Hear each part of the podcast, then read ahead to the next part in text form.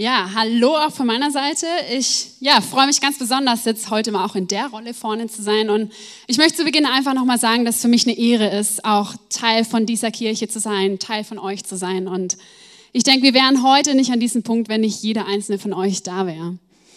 Genau, vielleicht für die, die mich nicht kennen, ein, zwei Sätze zu mir. Wir haben es ja schon gehört, ich bin die Frau vom Pastor, vom David. Ähm, ich habe jetzt im August auch mein einjähriges, wie sagt man, Bestehen in Singen gefeiert. Also ich bin jetzt auch seit einem Jahr hier, seit unserer Hochzeit letztes Jahr. Davor habe ich vier Jahre in Heidelberg gewohnt, ähm, dort studiert, beziehungsweise ich studiere dort immer noch. Ich ähm, studiere genau auf Lehramt, also werde Lehrerin äh, für die Fächer Politik, Erdkunde und Englisch, für die, die es interessiert. Genau, und freue mich jetzt einfach auch hier da zu sein. Aber ich, ja, David hat schon gesagt, wir sind eine Familie, deswegen finde ich es auch nicht nur wichtig, dass ihr wisst, wer vor euch steht, sondern auch wer vielleicht hinter euch sitzt oder neben euch sitzt. Und deswegen dürft ihr euch doch einfach mal kurz vorstellen, rechts und links neben euch, wer seid ihr? Begrüßt euer Nachbarn, genau. Ja, so habt ihr schon nachher einen Anknüpfungspunkt, mit, wenn ihr nicht wisst, mit wem ihr draußen reden sollt. Genau was ihr gerade unbewusst getan habt oder auch ich unbewusst vielleicht in euren Augen getan habt, ist eine Einleitung zu meinem Thema.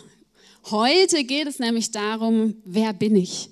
Wir haben uns gerade vorgestellt, ich äh, könnt wetten, dass die meisten von euch gesagt haben, erstmal den Namen, vielleicht woher man kommt, vielleicht sogar noch den Beruf. Das sind so diese, ja, ich will sagen, typisch deutschen Sachen, die man nimmt, um sich vorzustellen.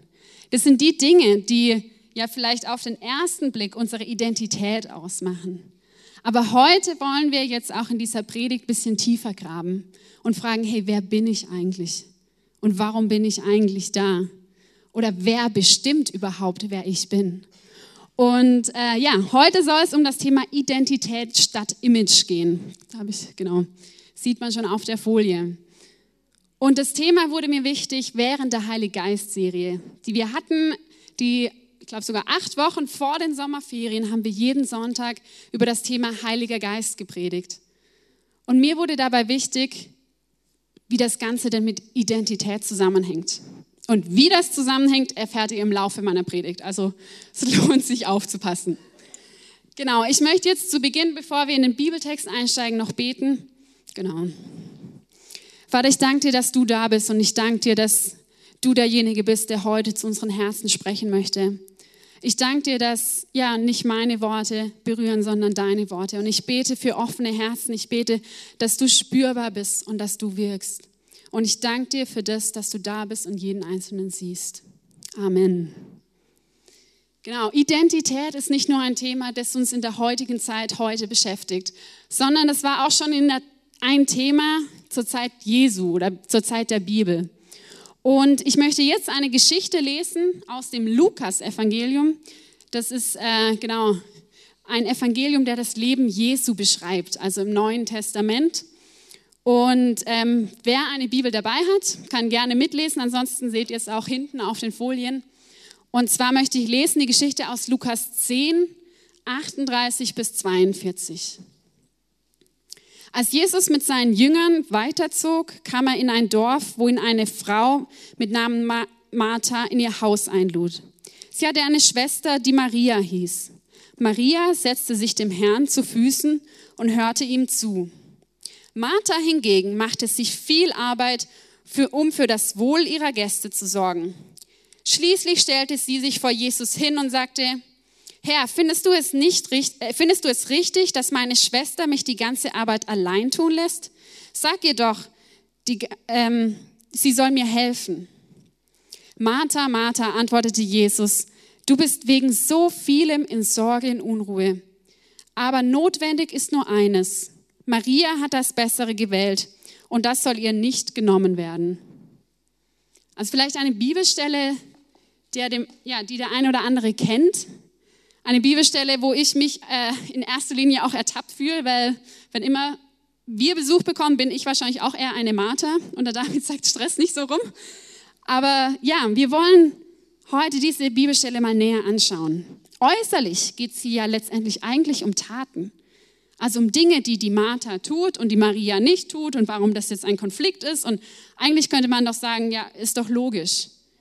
Aber was ich in dieser Geschichte näher betrachten möchte, ist der Charakter, die Persönlichkeit dieser beiden Frauen und wie das Ganze mit Identität zusammenhängt. Und da möchte ich mit äh, Martha beginnen, mit der Betrachtung von Martha. Und da nochmal ähm, Vers 40 einblenden, in dem es heißt, dass die Martha immer zur Küche rein und raus gerannt ist, Neues serviert hat, geschaut hat, dass ihre Gäste ja alles haben, dass sie es bequem haben. Und irgendwann kommt sie an diesen Punkt, wo sie so völlig frustriert ist und sagt, Jesus, sag doch mal meiner Schwester, sie soll mir helfen. Sag ihr doch mal, es gehört sich so, dass man mir hilft. Als gute Hausfrau, als gute Gastgeberin hilft man doch, dass es den Gästen gut geht. Und was wir hier in Martha beobachten können, habe ich auch schon oft in meinem Leben beobachten können, dass wir uns von dem, was wir tun, von dem, was wir arbeiten, von dem bestimmen lassen und letztendlich auch unseren Wert von abhängig machen.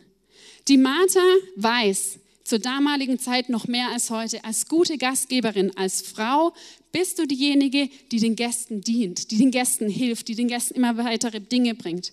Das ist sozusagen das Image einer guten Hausfrau. Und ich denke, wer kennt das nicht? Diese perfekte Frau, die am besten vier Kinder großzieht, den perfekt, den Haushalt führt, dann auch noch ehrenamtlich tätig ist. Dieses Image einer perfekten Frau. Und Martha versuchte genau das aufrechtzuerhalten. Sie versuchte Dinge zu tun, damit ein Bild von ihr, ja, auch übermittelt wird, dass Jesus merkt, hey, die Frau, die ist fleißig, die arbeitet für mich. Die Frau, die, hat, die verkörpert quasi diese perfekte Hausfrau. Und wie oft geht es uns nicht auch so, dass wir versuchen, nach irgendeinem Image zu leben? Von irgendwelchen Dingen, die in unserem Leben uns von außen bestimmen. Und unsere Gesellschaft, bin ich mir ganz sicher, dass das eher mehr wird als weniger. Die heutige Generation, da wird gefordert, dass man erfolgreich ist in der Schule, dass man Geld verdient, eigenständig ist, am besten noch Erfahrung hat mit irgendwelchen Reisen, mit irgendwelchen Dingen. Es gibt dieses Image, diese perfekten Dinge. Ich weiß nicht, was es in deinem Leben ist, wo du gerade stehst, wo du vielleicht hinterherrennst und versuchst, auch äußerlich Anerkennung zu bekommen. Ich, also gerade durch das, dass ich noch studiere, finde mich häufig in diesem Umfeld. Ich muss was leisten, ich muss dieses Image einer, ja, letztendlich starken Studentin, die nie mal irgendwas Schlechtes macht oder nie eine Deadline verpasst, vermitteln. Und das ist ein Image, dem wir immer hinterherrennen. Und genau da sehen wir Martha an diesem Punkt. Und dann zusätzlich zu dem, dass sie das noch tut, bekommt sie keine Anerkennung dafür. Wie oft wird Anerkennung doch ein Idol für uns oder ein Götze für uns. Wenn wir sagen, hey, wenn ich das doch mache, dann sieht es doch wenigstens jemand. Oder wenn wir sagen, hey, ich möchte, singen ist ja eine Fitnessstadt, ich möchte so einen Körper haben wie dort. Das ist mein Image, das möchte ich sein. Aber Jesus sagt genau zu diesem Punkt, hey, das ist nicht das, was ich möchte. Weil wenn du deinen Wert von deinem Körper abhängig machst, wird das zu deinem Götzen. Wenn du deinen Wert vielleicht von dem Beruf abhängig machst, den du hast, wird es zu deinem Götzen. Wenn du deinen Wert von deiner, äh, deinem Besitz, deinem Auto, das du fährst, abhängig machst, von dem Geld, das du hast, wird es zu deinem Götzen. Denn wir lesen schon im Alten Testament, in den ersten Geboten, dass Gott sagt, hey, ich möchte keine anderen Götter neben mir haben. Und wir denken oft daran, ah ja, wir bauen ja keine goldene Statue. Wir bauen ja nicht einen goldenen ja, goldenes Kalb, wie sie es damals gemacht haben. Aber wir merken in vielen Dingen, hey, wir setzen andere Dinge höher als Gott, weil wir die, von diesen Dingen bestimmt werden. Ja, und wie sollen wir also leben, wenn genau diese Zerrissenheit, in der wir alle drinstehen, wenn das nicht das Richtige ist? Und da möchten wir jetzt mal die zweite Frau anschauen, Maria. Können wir noch mal in Vers 39 gehen? Sie hatte eine Schwester, die Maria hieß. Maria setzte sich dem Herrn zu Füßen und hörte ihm zu. Also Maria tat in dem Moment eigentlich nichts, aber trotzdem tat sie das Richtige. Und das Geheimnis, das Maria hatte, ist, dass sie gewisse Dinge, Wahrheiten über sich selbst erkannt hat und sie deswegen zu Füßen Jesu saß. Ihr war egal, was ihre Schwester oder die anderen Leute, die vielleicht noch da waren, von ihr dachten. Sie war frei von den Erwartungen von außen, von dem Image, das sie immer haben sollte. Sie war nicht die perfekte Hausfrau in dem Moment, aber sie hatte drei wichtige Wahrheiten erkannt, auf die ich jetzt eingehen möchte. Und ich hoffe, dass wir diese drei Wahrheiten auch heute für uns in Anspruch nehmen können, weil ich mir sicher bin, dass das uns in vielem auch freisetzen wird in den Punkten, die wir heute auch ja, mit reingekommen sind oder heute auch noch mit kämpfen. Und diese drei Wahrheiten, da möchte ich noch mal eine zweite Bibelstelle lesen. Ähm, das in Römer 8.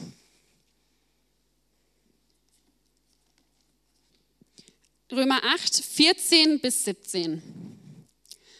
Alle, die sich von Gottes Geist leiten lassen, sind seine Söhne und Töchter. Denn der Geist, der ihn ihr empfangen habt, macht euch nicht zu Sklaven, sodass ihr von neuem in Angst und Furcht leben müsstet.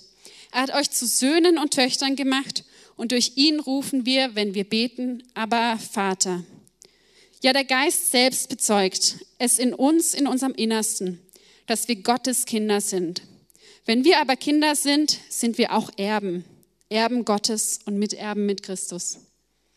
Also vielleicht ein bisschen im ersten Betrachten ein komplexer, langer Abschnitt, aber ich möchte jetzt das in einzelne Punkte gliedern der erste Punkt, die erste Sache, die wir lesen können zu dem Punkt, wer sind wir eigentlich und was macht uns aus, ist, wir sind Kinder Gottes.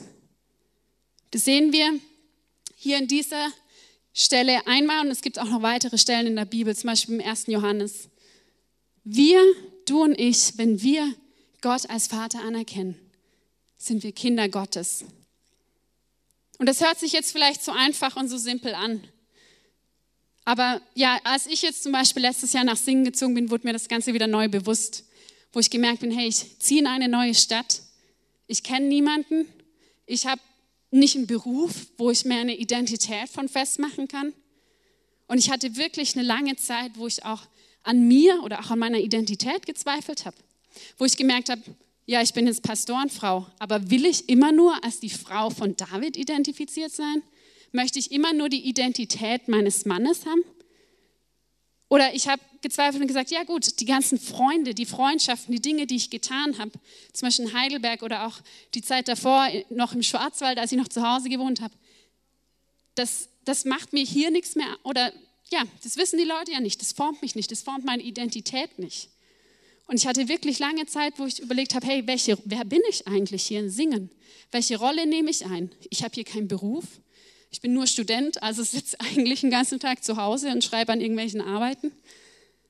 Und in der Zeit habe ich mich so ein bisschen auch wie Martha gefühlt, die immer alles versucht hat. Ich habe mitgearbeitet, ich habe Dinge getan, ich habe ja, mich äußerlich sehr viel eingebracht. Und in der Zeit kam Gott zu mir und hat gesagt, hey Sarah, eigentlich alles, was zählt, ist, dass du meine Tochter bist. Und das ist deine Identität. Und das ist egal, wie viele Leute dich kennen, es ist egal, wie viele Freunde du hast, egal, was du tust. Du bist meine Tochter. Und es ist egal, wo du wohnst oder wo du heute stehst. Und das ist genau das, was Jesus in der Stelle davor zu Martha sagt. Wo er sagt, Martha, besinn dich mal. Realisier, wer du bist. Realisier deine Identität. Realisier, dass dein Gott Jesus gerade vor dir sitzt und du Gemeinschaft mit ihm haben kannst. Du kannst einfach sein. Und als mir das neu bewusst wurde, als ich hier war, muss ich sagen, da habe ich plötzlich alles mit anderen Augen gesehen. Ich habe mich nicht mehr runterziehen lassen von Dingen, wo ich gemerkt habe, okay, ich, ich finde es schwer vielleicht hier in die Stadt rein. Aber es ist egal, ich habe Gott als meinen Vater und er macht es aus. Und in Heidelberg das, äh, war das immer so, da habe ich unterm Schloss gewohnt. Ich weiß nicht, wer das Heidelberger Schloss kennt. Es ist wunderschön und ich bin jeden Morgen zur Uni und habe mir neu bewusst gemacht, hey, ich bin Königskind. Mein, mein Vater wohnt auf dem Schloss, im himmlischen Schloss, einem viel größeren Schloss. Und ich bin Königskind. Und egal, was die Leute um mich herum sagen, ist bestimmt nicht meine Identität. Und ich habe da jetzt ein Bild die Woche in Facebook gefunden mit dem wir uns eigentlich ganz gut vergleichen können. Das ist ein Vater, der seiner Tochter ein T-Shirt gemacht hat mit einem Bild von sich drauf. Und die Nachricht ist, hey, schau mich an, wer mein Vater ist. Du kannst mir nichts anhaben. Und ich wünsche mir, dass wir auch so, dass du heute so rausgehen kannst und sagen kannst, hey, egal was kommt, das ist mein Vater. Und gegen meinen Vater kann niemand.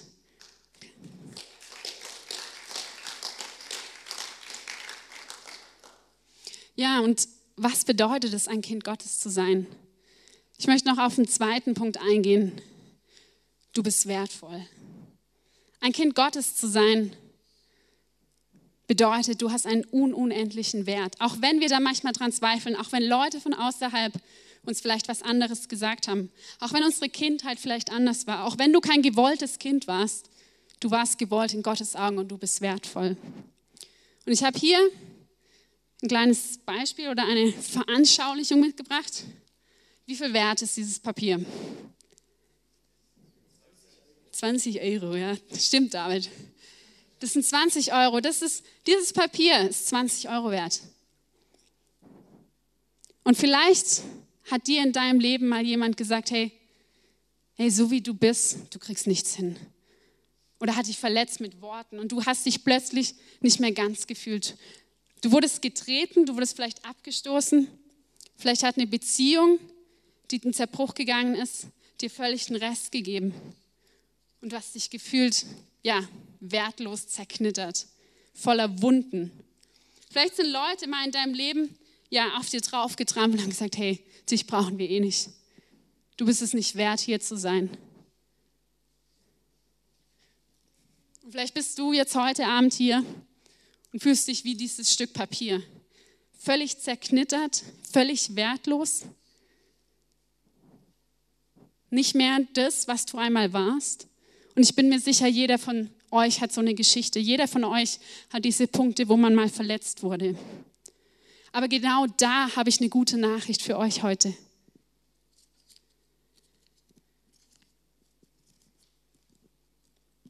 Wie viel Wert hat das Papier noch? 20 Euro. Ist egal, was die Welt mit euch macht, egal, was euch gesagt wird. Ihr habt den gleichen Wert weil ihr nicht von dem abhängig seid, was die Leute um euch herum sagen, weil ihr nicht davon abhängig seid, was die Welt, die Image, die Dinge, die wir hinterherrennen, sagen. Wir sind allein wertvoll in Gottes Augen und es wird sich nie ändern. Und in der Bibel steht, dass Gott sogar über uns jubelt, sich freut, über uns tanzt, in Zephania 3, Vers 17. Oder im Psalm 139, wo wir erkennen, hey, wie wertvoll und wunderbar wir doch geschaffen sind, vom ersten Tag an. Und Kind Gottes zu sein bedeutet genau das. Und Kind Gottes zu sein bedeutet genau das auch zu realisieren und zu leben. Weil das wird uns frei machen, in dem Druck, den Images immer hinterher zu rennen. Das wird unsere wahre Identität ausmachen. Genau, ich möchte weiter noch zu einem dritten und letzten Punkt. Und dafür möchte ich noch mal in die Bibelstelle oder in die Bibel reinschauen. In Römer 8, Vers 17. Wenn wir aber Kinder sind, sind wir auch Erben. Erben Gottes und Miterben mit Christus. Manchmal war mir das nicht bewusst, was es eigentlich heißt, ein Kind Gottes zu sein. Ich dachte immer, okay, ich bin wertvoll. Ich habe täglich gekämpft, es anzunehmen. Aber diese weitere Dimension, dieser dritte Punkt, war mir lange nie bewusst. Ein Erbe zu sein. Was heißt das? Meine Mutter arbeitet auf dem Finanzamt, hat täglich mit Erbrecht zu tun. Und ein Erbe zu sein, ist letztendlich derjenige, der den ganzen Reichtum, das ganze Reich, die ganze Welt erben wird. Und dieses Versprechen hat Gott uns gegeben, dass wir eines Tages im Himmel sein Reich ja mitregieren werden, das neue Jerusalem mitregieren werden. Aber ein Erbe hat gleichzeitig auch ja, Autorität. Es wird immer durch ein, ein Siegelring weitergegeben. Also ich habe hier soll ein Siegelring darstellen. Ich habe es aus der Fundgrube, also wenn es jetzt dein Ring ist, einfach nachher abholen. Der, ja, wir als Erben bekommen, oder so war es früher zumindest, den Siegelring des Vaters.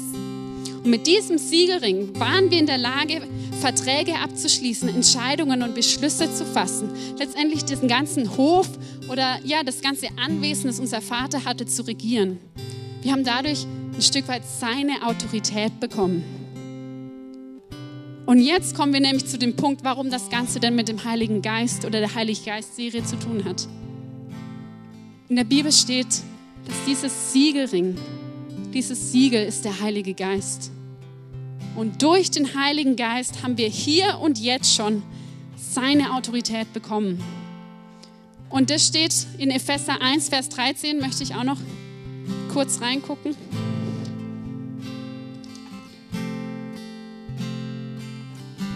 Auch ihr gehört jetzt zu Christus. Ihr habt die Botschaft der Wahrheit gehört, das Evangelium, das euch Rettung bringt. Und weil ihr diese Botschaft im Glauben angenommen habt, hat Gott euch, wie er es versprochen hat, durch Christus den Heiligen Geist gegeben. Damit hat er euch ein Sieg, sein Siegel aufgedrückt, die Bestätigung dafür, dass auch ihr jetzt sein Eigentum seid. Der Heilige Geist ist gewissermaßen eine Anzahlung, die Gott uns macht, der erste Teil unseres, unseres himmlischen Erbes. Also wir bekommen durch Gott jetzt schon einen Anteil an seinem Erbe. Er hat den Heiligen Geist geschickt, nachdem Jesus weg war, damit wir jetzt schon teilhaben können von seiner Autorität, die wir haben. Und wenn wir uns dessen bewusst sind, hey, wer sind wir eigentlich?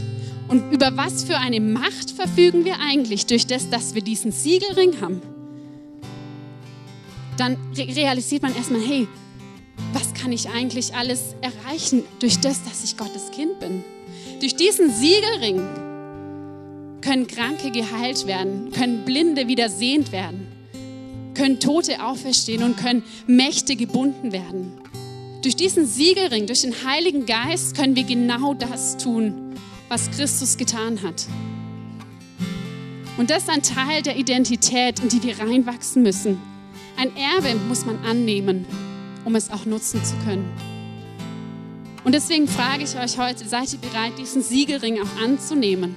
Zu sagen, hey, ich möchte diese Autorität, die ich von Gott bekommen habe, auch nutzen.